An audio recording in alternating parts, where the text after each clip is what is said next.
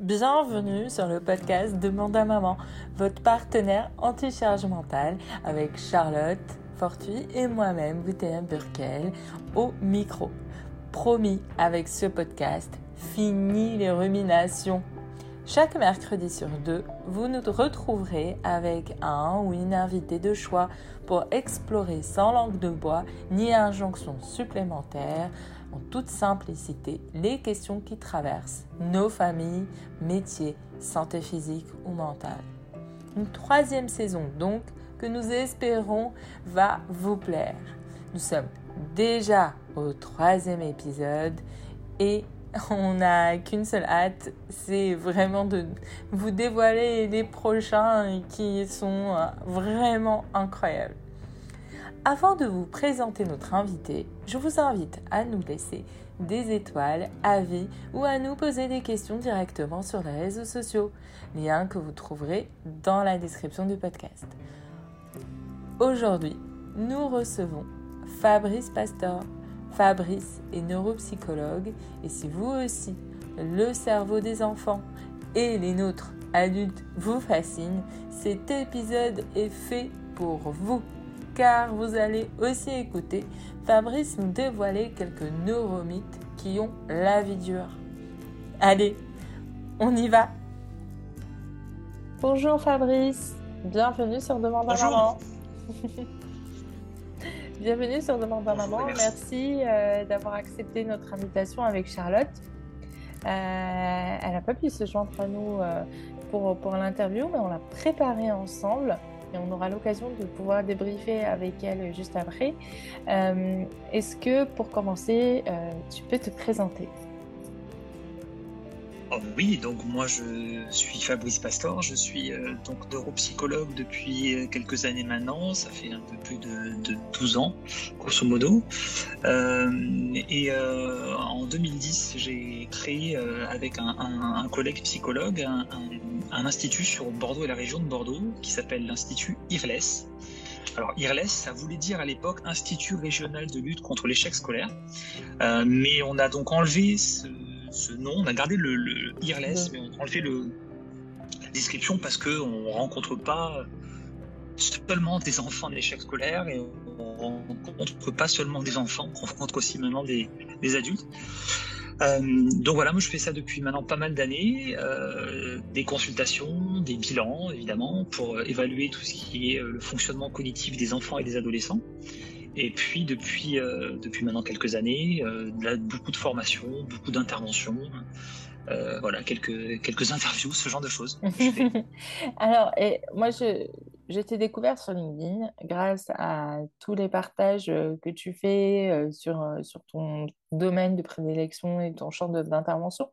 Mais peux-tu nous présenter de manière un peu plus précise et plus, plus simple, on va dire, accessible pour nous, simple, on va dire, citoyens lambda, que veut dire la neuropsychologie et où se situent vos champs d'intervention de manière plus, plus précise? Alors, la neuropsychologie, c'est une science qui, euh, qui est, on va dire, un peu au croisement de la psychologie clinique euh, et euh, de la neurologie. Donc, ça étudie, grosso modo, le cerveau et le comportement humain. Alors, pas à partir de d'IRM ou ce genre de choses, mais à partir de différents outils, notamment des tests qu'on peut proposer en tant que neuropsychologue. Alors, il existe des neuropsychologues qui travaillent dans plein de champs d'intervention, sur plein de populations de tout âge, hein, y compris à la personne âgée. Alors moi, je suis pas du tout spécialisé sur ça. Mon travail à moi, euh, je me suis choisi de me spécialiser plus particulièrement chez les enfants euh, et chez les adolescents, euh, puisque bah, c'est une, tranche d'âge qui, me passionne plus que, l'adulte et la personne âgée. Euh, alors, par contre, je vois pas de bébés, d'enfants très très petits. Je vois beaucoup moins d'enfants euh, avant 6 ans. Je vois très très peu. Voilà, j'ai vraiment beaucoup plus ciblé mon, travail. Donc, ça consiste à proposer des, tests, des outils d'évaluation qui sont tous euh, normés, reconnus, utilisés pour certains dans le monde entier depuis de nombreuses années. Donc, des tests qui ont une valeur scientifique. Euh, et l'objectif de ces tests, euh, elle, est, elle, est, elle est plurielle. Ça peut être l'évaluation de différents troubles du neurodéveloppement. Alors, quand on parle de troubles du neurodéveloppement, on parle de troubles 10, hein, la, dyspraxie, euh, la dysphasie, la dyslexie, donc les troubles 10. Euh, on évalue, les tests évaluent aussi les fonctions d'attention et de concentration, ce qui est l'attention, la concentration, la mémoire. Euh, ça permet de voir s'il y a des éléments qui peuvent faire penser euh, au fameux TDAH, hein, le trouble de déficit de l'attention avec ou sans hyperactivité, les enfants hyperactifs dont on parle souvent. Euh, et donc, je propose des tests, notamment le test de QI. Alors, j'évalue aussi les, éléments pour voir s'il y a ce qu'on appelle bah, le fameux haut potentiel intellectuel. Donc, ce sont ces tests qui permettent de les, de les évaluer. Donc voilà, ça c'est tout ce qui est la partie test. D'accord. La... Ouais. Non, non, mais c'est très intéressant parce que euh, je ne sais pas si c'est un effet de mode parce que visiblement, toi, tu avais commencé euh, il y a quand même un, certain nombre d'années, euh, mais il y a un effet de mode depuis quelques années sur sur l'explosion des, des tests. Est-ce que c'est par démocratisation de ces tests? parce qu'on est des parents qui sommes beaucoup plus au courant des besoins ou euh, des réalités ou parce que c'est un effet de mode et que finalement, euh, dans ta pratique, euh, tu te rends compte qu'il y avait des enfants qui n'avaient pas besoin de faire des tests. Aujourd'hui, est-ce que c'est trop ou pas assez? Bah, c'est difficile de dire que c'est trop ou pas assez. C'est compliqué, sachant que moi, de toute façon, je n'ai qu'une une vision parcellaire de la réalité, puisque j'ai la vision de ceux qui viennent, euh, voilà. voilà. ceux qui viennent te voir, ça veut dire que déjà empiriquement, euh, ils avaient un besoin. Bah, c'est exactement ça. Et d'ailleurs, il faut savoir que ce biais d'observation, ce qu'on appelle parfois scientifiquement le biais d'échantillonnage, euh, il, est, il est beaucoup plus présent qu'on ne le croit. Et, euh, ce qu'on voit notamment dans beaucoup d'articles qui, qui, sont publiés, il y a des choses qui sont mises en évidence euh, dans la lecture, dans, les médias un peu généraux, et qui sont liées à ce fameux biais d'observation. On, on, en parlera peut-être tout à l'heure. donc, est-ce que c'est un effet de mode? Je ne pense pas que ce soit un effet de mode, parce qu'il y a toujours eu des bilans qui ont été faits euh, il y a de plus en plus évidemment bah, les parents, euh, et c'est tant mieux, s'intéressent au fonctionnement euh, de leur enfant, ils s'inquiètent. et donc, bah, ce qui est proposé, ça peut être justement des évaluations et des outils normés pour pouvoir mettre des mots mettre des mots sur le fonctionnement de leur enfant, de leur adolescent. alors, après, on peut se dire, est-ce que ça peut pas être une étiquette? Alors, des fois, on dit, ouais, mais bon, on veut pas, on veut pas faire un bilan parce que ça va lui donner une étiquette euh, et euh, ça va le stigmatiser. Alors oui, effectivement. Après, c'est aux parents euh, de, aux parents de décider si bah, ils donnent les éléments des bilans qui leur sont, des hypothèses diagnostiques, je veux dire, je veux dire, qui, qui, qui leur sont proposées. mais ce qu'il faut, savoir, c'est que le but du bilan, c'est pas de poser une étiquette, c'est éventuellement de voir et de suggérer des diagnostics. Et, euh, et alors, c'est pas tant le diagnostic, ça permet de mettre des mots, et, parfois, dans certains troubles, vous savez que le, diagnostic, c'est euh, la pose du diagnostic, on va dire, quand elle est, de toute façon, elle est toujours pluridisciplinaire, hein, c'est plusieurs spécialistes. Ça permet souvent une, une, amélioration d'emblée, parce que les mots sont enfin mis, mais c'est surtout le fait de diagnostiquer et de mettre des mots dessus, euh, qu'est-ce qu'on propose après? Et donc, ça, ça permet après une prise en charge qui va être adaptée. Donc ça, c'est là où est tout l'intérêt. Bah, après, il y a l'étiquette, donc euh, bah, euh, souvent on, parle de l'étiquette de potentiel intellectuel, hein, qui, peut, euh, qui peut parfois rassurer les parents ou en inquiéter aussi, les parents qui ne veulent absolument pas qu'on leur parle de haut potentiel et qui ont très très peur de ça. Bon, ça, c'est un autre débat. et, effectivement, ça, ça, nous, ça nous amène à une transition sur une question qu'on s'était posée avec Charlotte.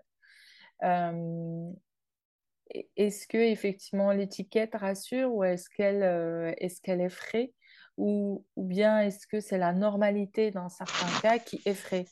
Euh, Je dis n'importe quoi. Euh, par exemple, dans le trouble TDAH, donc hyperactivité, est-ce que le fait de poser une étiquette entre guillemets sur un comportement qui semble un peu hors norme euh, finalement va rassurer ou bien effrayer parce que dans les faits, euh, maintenant, on va dire, euh, je vais, je vais donner un exemple très, très concret.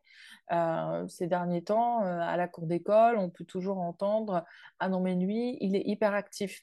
Alors que finalement, on n'a même pas poser le diagnostic auprès de professionnels. C'est juste un ou deux articles qui ont été lus à la va-vite. Et parce que l'enfant est, on va dire, euh, un peu vif par rapport à la moyenne ou par rapport à ce que les parents ou les adultes ont l'habitude de voir, qu'on va poser cette, euh, cette étiquette euh, sans même en parler avec un professionnel. Alors qu'en contrepartie, nous, on a eu des, des, témoignages qui sont remontés de parents, d'enfants avec ces, ces troubles-là et qui ont beaucoup de mal à expliquer cette étiquette même et qui galèrent même au quotidien à l'expliquer à leur famille ou euh, même euh, au personnel enseignant euh, parce qu'il y a, y a tout un mythe autour. Le, trouble du déficit de l'attention avec ou sans hyperactivité, c'est un, un, sujet qui est, qui est vaste, qui est, qui est très, très débattu. Il y a beaucoup de personnes qui pensent plein de choses. Euh, ce qu'il faut retenir, en tout cas, ce que la littérature scientifique nous montre, c'est que les, personnes qui ont un TDAH, bah, c'est le deuxième trouble le plus diagnostiqué chez les enfants, après le trouble anxio-dépressif. Donc, euh, des enfants qui ont des TDAH, il y en a beaucoup. Ah, il y en a beaucoup. C'est relatif, mais en tout cas, il y en a un certain pourcentage. Euh, je crois que de mémoire, il y a 5,9% des enfants. Ouais, c'est ça à préciser, mais sur, il y a un consensus international qui a été publié il y a quelques, quelques mois maintenant qui regroupe tout ça et qui permet de faire, de faire un peu le point. Alors, souvent, on a l'image de l'enfant un peu perturbateur qui, euh, qui bouge dans tous les sens, et, euh, donc on se dit, bah, celui-là, il est hyperactif, euh, et il embête tout le monde, etc. Alors, il peut y avoir plusieurs choses, effectivement, ça peut être un, truc de l'attention, ça peut être d'autres choses. C'est pour ça que c'est toujours compliqué, on ne peut pas porter un diagnostic à la va-vite en disant, bah voilà, celui-là, il bouge beaucoup, donc il est hyperactif, c'est un TDAH, c'est pas si simple que ça. c'est pour ça qu'il faut faire des, prendre les choses dans l'ordre, il faut consulter des spécialistes, euh, des médecins spécialisés, des neuropédiatres par exemple, ou les pédopsychiatres, étant les médecins les plus habilités à, poser ce, genre de diagnostic. Euh, mais euh, alors c'est toujours pareil, c'est pas tant le, diagnostic qui est important, c'est la prise en charge qui est proposée mmh, après. Mmh, mmh, peut être pluriel. Euh, alors, ça peut être c'est une prise en charge qui peut être très débattue. Euh, maintenant, ce qu'on voit, c'est qu'au niveau des études internationales, bah, ce qui semble fonctionner le mieux, ça reste la médication, hein, dont on parle souvent, hein, la ritaline, etc. C'est quelque chose qui marche le mieux, puisque le TDAH est pas un... Alors, certes, il y, a, une répercussion comportementale de ce trouble, mais c'est surtout que c'est un trouble dopaminergique. Pardon, ça a coupé à ce moment-là de neurotransmetteurs dans le cerveau, de dopamine, pour être très très schématique. Donc la personne, le médicament permet d'amener cette dopamine. Donc c'est surtout ça qui est important. D'accord. Euh, et en effet, euh, cette prise en charge euh, dans, dans, dans les faits, elle peut être médicamenteuse. mais de ce que j'ai compris, il y a aussi une prise en charge complémentaire dans le sens de l'environnement. Euh, oui. En termes de préconisation, quelle posture un parent peut prendre quand il découvre euh, le diagnostic après des mois d'errance? Euh, C'est toujours difficile de, d'accompagner son enfant quand il y a une étiquette, mais surtout un diagnostic qui tombe de ce genre-là. Ah oui, c'est ça. Alors c'est compliqué, c'est toujours du cas par cas. Souvent on dit quand il y a un diagnostic qui est posé, il faut faire ce qu'on appelle le deuil de l'enfant parfait. Alors ça c'est propre à chacun. Euh, c'est pas tant le diagnostic qui est posé, c'est qu'est-ce qu'on met en place? C'est-à-dire que c'est pas euh, s'il y a, euh, en, parlant, en parlant du TDAH, s'il y a 5,9% des enfants qui ont un TDAH, bah, il y a quand même il y a pas 5,9% des enfants euh, en France qui sont malheureux et euh, à cause de leur TDAH évidemment et qui ratent leur vie. Voilà, donc c'est à dire qu'après il faut savoir s'adapter à son trouble euh, et il y a plein de il y a plein de métiers plus tard qui peuvent être tout à fait adaptés au TDAH. si on parle des troubles du neurodéveloppement dans leur majorité, les troubles 10 etc. Ça représente alors selon les études, c'est toujours un peu variable mais ça représente entre grosso modo 10, 15, 20% des enfants. Donc c'est pas rare d'avoir ce genre de difficultés. Et il y a plein de personnes, il y a une, immense majorité de personnes euh, à l'âge adulte qui s'en sortent très bien parce qu'ils compensent leurs difficultés, ils mettent en place des stratégies pour euh, arriver à, compenser leur handicap, puisque il faut quand même savoir que ça fait partie du champ du handicap, tout ça. D'ailleurs, on, ne le, on ne le perçoit pas euh, comme étant un handicap, parce que ça fait partie des, formes d'handicap invisibles, ces, ces troubles-là. Comment en parler Qu'est-ce que vous recommandez autour de vous pour, en parler en famille ou bien dans les écoles ou ensuite pour les collègues quand les enfants grandissent? Bah, pour, en, parler, il faut que ça puisse se démocratiser, il faut que ça puisse se faire connaître. Donc en général, euh, alors malheureusement, heureusement et malheureusement, euh, sur, euh, sur Internet, il y a plein, d'informations, certaines qui sont fiables, certaines qui ne sont pas du tout. Donc c'est toujours un peu compliqué de, de, pouvoir démêler le vrai du faux et de savoir sur quelle source fiable se, tourner. Ça demande une certaine connaissance sur ce sujet-là, euh, mais par la formation, hein, la formation des, euh, personnes, la formation des parents, la formation des enseignants, la formation des professionnels de santé. Hein, c'est notamment ce que je fais depuis pas mal d'années. Je forme notamment ce type de professionnels. et comme on disait tout à l'heure, c'est que les neurosciences, c'est quelque chose qui est très à la mode depuis depuis pas mal de temps. Et, donc, bah, parfois, l'effet un peu pervers de ça, c'est que ben ça peut créer ce qu'on appelle des, des, fausses croyances sur ça. Euh, notamment, ben, ce qu'on a, a pu voir, c'est que il y a certains, euh, certaines personnes, parfois les enseignants, qui, quand on leur met une étude en évidence, on leur montre une étude qui est fausse, mais que par contre il y a des images de, d'IRM de cerveau, ben, ils vont beaucoup plus croire que cette étude est juste, euh, alors que si on n'avait pas mis d'images de cerveau, ils pourraient se dire, ils pourraient beaucoup plus facilement la critiquer. Oui, il y a, il y a un biais d'expertise, mais il y a aussi la, on va dire, la prolifération des études qui sont mises à disposition sans, euh, sans intermédiaire, euh, sans personne capable de lire une étude, parce qu'au final, il y a des études parfois qui sortent avec des échantillons très faibles, avec un, niveau d'accuracy ou de pertinence qui, qui, peut être questionné, ou des limites. Euh, qui peuvent porter en tout cas des, des études complémentaires, parce que la méthode scientifique, c'est toujours dans, le long terme, ce n'est pas du court terme. Effectivement, sur ce sujet-là, est-ce que maintenant qu'on utilise le terme neuropsychologue, est-ce que ça rassure ou ça inquiète? Ah, je sais pas. C'est difficile de répondre à cette question. Est-ce qu'un neuropsychologue, finalement, la, question sous-jacente de, de, votre, de votre question, c'est est-ce qu'un neuropsychologue est plus sérieux qu'un autre? Est-ce que lui va plus rassurer que l'autre? Non, j'en suis absolument pas convaincu. Euh, la neuropsychologie, c'est une, une, une façon d'aborder les choses qui est euh, pertinente comme plein d'autres, comme plein d'autres façons d'aborder d'aborder les choses.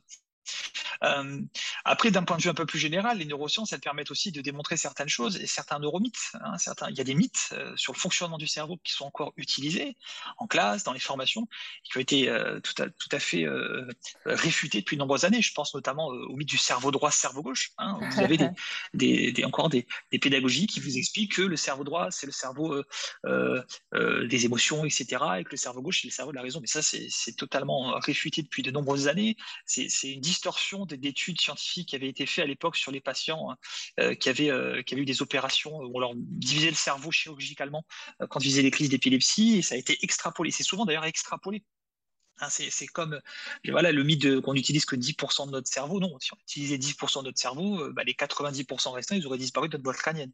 il y a plein, plein de mythes comme ça. Euh, les, enfants qui sont plutôt visuels, plutôt auditifs, plutôt kinesthésiques, hein, après on a aussi rajouté l'olfactif et gustatif. Bon, c'est pas si simple que ça.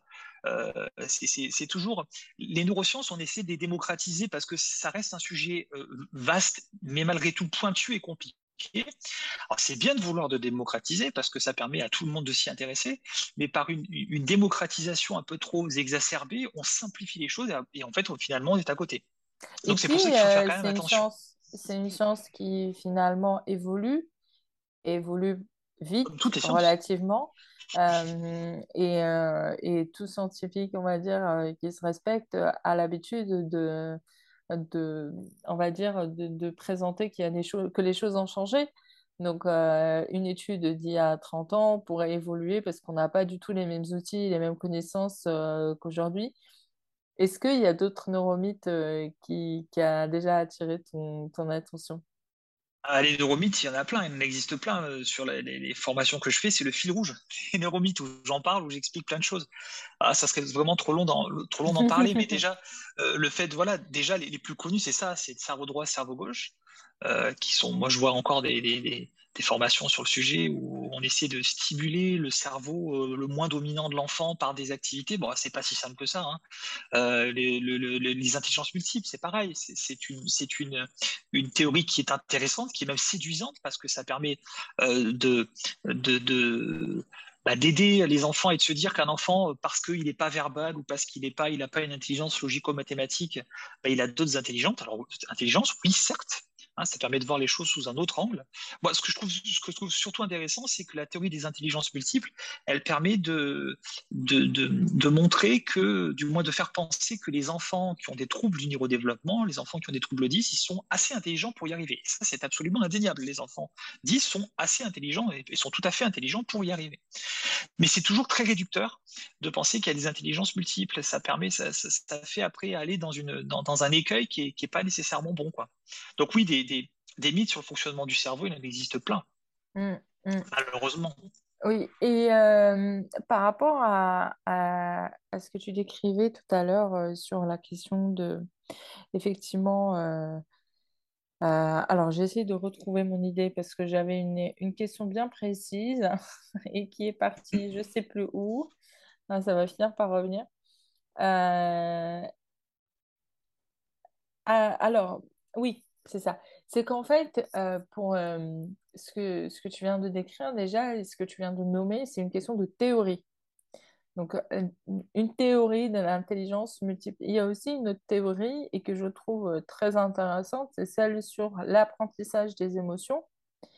Mais on la présente d'une telle manière aujourd'hui qu'il est impossible de la réfuter en disant que toutes les émotions s'apprennent, plutôt que de dire qu'en fait, il y a aussi une part d'inné. Comme, enfin, mon, mon, point de, mon, mon, point de vue sur ça, c'est de dire qu'en fait, euh, on ne laisse plus la nuance euh, sur, euh, sur ces questions-là de, des émotions parce que, parce que, parce que voilà, il y a, y a, y a une forme d'incertitude sur les émotions qu'on ne peut pas supporter. Est-ce qu'il y a un biais de lecture et de subjectivité sur la question des, voilà, de, de la théorie des émotions apprises. Bah, Je pense que par rapport au sujet des émotions, faut aussi laisser euh, un peu se faire les choses quoi. Donc il y a des enfants qui ont euh, des, enfants qui ont des difficultés parfois à, à, gérer leurs émotions à détecter les émotions des autres à se mettre à la place de l'autre. Ça c'est tout ce qui est la théorie de l'esprit etc euh, il y a dans, dans, la vie quotidienne il y a plein de situations où utiliser leurs émotions. Euh, est-ce que, est-ce que tout de suite s'inquiéter euh, Je pense qu'il faut aussi faire confiance à son enfant en se disant que bah, il est assez euh, capable de pouvoir se débrouiller et, et s'en sortir tout seul. L'accompagnement est important, certes. Il ne faut pas que l'accompagnement devienne envahissant. et pour les émotions, c'est toujours pareil, c'est-à-dire que les émotions, ça s'apprend, on peut apprendre les émotions, mais ça peut aussi s'apprendre de manière spontanée. Oui, c'est c'est exactement mon point. C'est qu'en fait, euh, aujourd'hui, on est dans une telle euh, volonté de maîtrise et de performance, même euh, vis-à-vis de, des émotions, c'est ça qui est paradoxal, qu'on ne laisse mmh plus la place, en fait, à, à cette spontanéité de l'imprévu, des situations qui vont se créer, que dans tous les cas, au bout de quelques mois, un enfant va vivre une telle situation qui va le faire euh, accepter la frustration ou la colère d'une certaine manière et que aujourd'hui on pousse, enfin, on veut absolument rentrer dans des cases par performance. C'est ça qui est étonnant. Plus on apprend des choses sur notre cerveau, plus on cherche à le contrôler. La vie, c'est une aventure. la vie, c'est une aventure et il faut savoir euh, se confronter à la vie telle qu'une aventure. C'est-à-dire que si on essaie de suranticiper tout ce qui va se passer, on génère de l'angoisse. Parce que l'angoisse, c'est pour schématiser, euh, bah, c'est la peur de, ce qui va se passer. Euh, et donc, comme on, se plaît souvent hein, à, l'expliquer de manière un peu, un peu amusante avec mon, collègue Pascal, euh, c'est que ben, l'angoisse, c'est faire de la voyance. C'est-à-dire, alors c'est très, très schématique, hein, c'est un peu amusant ce que je veux dire, mais c'est faire de la voyance, c'est-à-dire, bah, tu vas voir, ça va bien se passer on va faire ça, ça va bien se passer. En fait, on n'en sait rien que ça va bien se passer. Ça, ça peut peut-être pas super bien se passer. Euh, donc, plutôt que de dire à ton enfant, euh, tu vas voir, ça va bien se passer, parce que vous n'en savez rien du tout, c'est plutôt de dire, bah, écoute, tu vas faire ton truc, euh, et puis tu vas me raconter comment ça s'est passé. Mm. Mm. Parce que sinon, ça va bien se passer, euh, c'est de la voyance, donc ça génère de l'angoisse. Mm. La vie, c'est une aventure. Il faut vraiment, plutôt que d'essayer de suranticiper les choses, il faut les vivre comme elles viennent. Il ne faut pas tout anticiper. Tout, tout n'est pas, euh, pas tout anticiper. Donc voilà, il faut plutôt présenter la vie à son enfant comme étant une aventure, je pense. Enfin, tu vois, c'est mon point de vue. c'est très intéressant parce que euh, sur le podcast, on essaye de, vulgariser ces sujets-là et l'objectif final, c'est de dire quand même de, lâcher prise et euh, de prévenir euh, toutes ces surcharges mentales et surcharges de burn-out. Parce qu'effectivement, on, arrive dans un paradigme où en fait, euh, on, est entouré d'injonctions et finalement, le ça va bien se passer, on est obligé que ça se passe bien et on ne se laisse plus même le choix de d'échouer, le choix voilà d'avoir des doutes et de se questionner. Et c'est très intéressant pour ça. D'ailleurs, ça me fait mon excellente transition pour euh, ma dernière question. Euh, euh, c'est un autre, on va dire, tabou par rapport à la question du cerveau, c'est la question des écrans. pour, pour les enfants. Aujourd'hui, dès qu'on parle d'écran, on dit c'est ça qui va rendre, qui va pourrir le cerveau de l'enfant, qui va rendre hyperactif, qui va le rendre violent. Enfin bref, l'écran est devenu on va dire, euh, le, bouc émissaire de, tout, comment on peut appréhender les choses de manière euh, plus détendue? Et quel est surtout votre, euh, votre avis de neuropsychologue sur la question dans le cabinet? Ouais, les écrans, ils sont diabolisés depuis des années. Hein. Ça fait des années qu'on dit c'est la faute des écrans. Alors, pourquoi est-ce que ça serait la faute des écrans? En fait, les écrans, c'est les livres d'aujourd'hui. quoi. Avant, on apprenait sur les livres, maintenant on apprend sur des écrans. Donc, c'est pas nécessairement l'écran le problème. Euh, et le sujet de la dépendance aux écrans, ça reste un sujet qui est assez débattu et qui est quand même assez controversé. Euh, en fait, ce qu'on a pu démontrer au niveau de l'utilisation des écrans, c'est que ben il y a des études extrêmement sérieuses sur le sujet qui montrent que ben, l'utilisation des écrans, alors avec petite quantité, un petit temps d'utilisation améliore les performances cognitives. C'est, ça peut être contre-intuitif, mais euh, dans, certains, dans, dans certains cas, dans certaines manières de proposer les choses, ben, on a vu que les écrans amélioraient certaines fonctions d'attention et de concentration, ça pouvait améliorer l'apprentissage, la plasticité cérébrale, la vision notamment. Donc, les écrans, il ne faut pas les jeter en disant que c'est absolument inutilisable, inenvisageable, ça reste de bons outils. Mais c'est comme pour tout. C'est-à-dire que si effectivement on, est sur un écran ou du moins on joue sur un jeu vidéo pendant des heures et des heures par jour, c'est là le problème. Que, que, moi j'aime bien faire un peu l'analogie entre l'écran et la consommation de vin. il faut pas consommer avec modération évidemment, mais euh, on sait que le vin, euh, consomme une petite quantité de vin, il y a des polyphénols à l'intérieur et ça améliore certaines, euh, ça améliore l'appareil cardiovasculaire, mhm. notamment la mémoire aussi. Et boire une bouteille de vin par jour, bah, c'est pas bon pour la santé. c'est pareil pour les écrans. Utiliser des écrans et faire euh, certains, certains jeux ou certaines applications sur les écrans en petite quantité, dans le temps, c'est pas mauvais. C'est le temps qu'on y passe. Mais c'est comme pour tout, tous les excès sont mauvais. Alors après, il y a certains parents qui pensent que les problèmes de leur enfant ils viennent du temps qu'ils passent sur, le, sur les jeux vidéo. Mm. Ce qui est tout à fait euh, légitime. C'est-à-dire qu'effectivement, il y a des enfants qui passent énormément de temps à jouer à des jeux vidéo. Donc, ils pensent que ben, euh, si l'enfant il joue moins euh, aux jeux vidéo, ben, dans ce cas-là, il aura plus de temps pour faire ses devoirs, pour être en famille ou pour être avec les amis. Et donc, les parents, ils essaient de réduire coûte que coûte le temps de jeu. Ben, finalement, on se rend compte que c'est une solution qui peut être assez contre-productive. Parce que ce qui aide l'enfant, c'est pas de jouer moins, c'est d'avoir des interactions plus structurantes avec les parents. Mm. D'ailleurs, il y a une étude de 2015 qui montre que ben, les restrictions de jeu, hein, quand euh, on, empêche les enfants de jouer euh, euh, à des jeux vidéo, bah, les restrictions de jeu, elles n'ont aucun effet sur le jeu problématique un an plus tard. Donc finalement, c'est pas tant le jeu vidéo qu'il faut réduire, c'est finalement le symptôme, le temps de jeu vidéo, c'est plutôt d'essayer d'améliorer les relations entre les parents et enfants facile à dire comme ça, mais je, pense qu'il faut plus voir les écrans, les jeux vidéo comme étant le symptôme de quelque chose plutôt que la cause de quelque chose. Mmh. Mmh. Euh, c'est très intéressant parce que euh, on sort à peine d'une période de Covid, on va avoir une période hivernale où on est plus euh, en indoor et, on, est des, êtres humains ou des animaux qui, dans les faits, vivons de plus en plus en indoor et dans les faits, beaucoup moins sociable avec les autres. Et ce qui est intéressant, c'est que euh, tu cites surtout les parents comme euh, personnes avec interactivité avec leurs enfants. Mais ce que je, je vois, c'est que finalement, euh, les enfants, ils ont beaucoup moins d'interactivité aussi avec d'autres adultes. Dans d'autres situations, ou même à une autre époque, on avait beaucoup plus d'interactions avec les autres adultes, les voisins, les cousins. et ça, aujourd'hui, on, on le voit, il y a aussi un impact sur ça. Bah, si un enfant passait sa vie sur les écrans, ça serait bien évidemment absolument problématique. Donc, c'est pas supprimer les écrans, c'est qu'il passe un peu de temps sur les écrans à faire ce qu'il veut, à se détendre si besoin est, mais aussi qu'il ait des relations avec ses copains, qu'il aille jouer dehors, qu'il fasse du, mm. qu'il aille faire du sport, qu'il parle avec ses parents, qu'il fasse des jeux de société, voilà.